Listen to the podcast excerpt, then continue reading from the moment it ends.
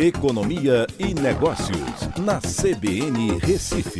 Oécio, você fez um estudo aí repercutido no valor econômico que mostra que o auxílio emergencial supera em 60% a perda da renda familiar. Ah, o número é esse mesmo? Boa tarde, Écio.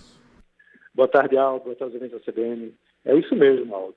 A gente fez uma comparação é, da massa de rendimentos das famílias tá, do primeiro semestre como um todo, comparando com o auxílio que foi dado no segundo trimestre. E aí saímos comparando estado por estado, quais os estados que tiveram maiores quedas e como foi a entrada desse auxílio. Tá? E o auxílio ele superou a queda na maioria dos estados. Tá? Somente é, poucos estados, né, como São Paulo, Rio Grande do Sul, é, Mato Grosso, é, o Distrito Federal, tiveram uma queda maior do que o auxílio.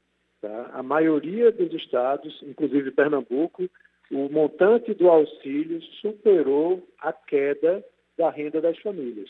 Ou seja, esse auxílio emergencial ele é, veio com muita força né, e é, superou bastante a queda que houve na renda das famílias. Só que aí tem algumas questões que são derivadas dessa análise, né?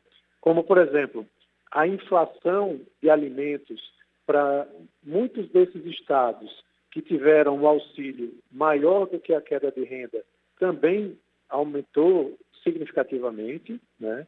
É, a questão fiscal, falando no Brasil como um todo, a gente vê uma deterioração muito forte, com endividamento indo lá para cima.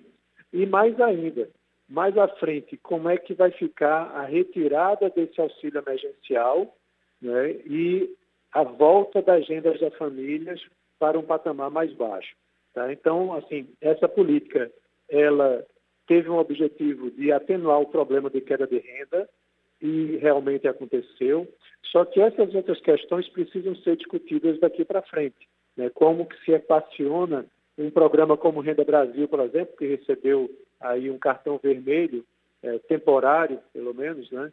É, como que isso se equaciona daqui para frente, como que ele pode ser implantado para a nossa sociedade. Vamos amanhã uh, seguir com esse estudo. Até amanhã, Écio. Um abraço a todos, até amanhã.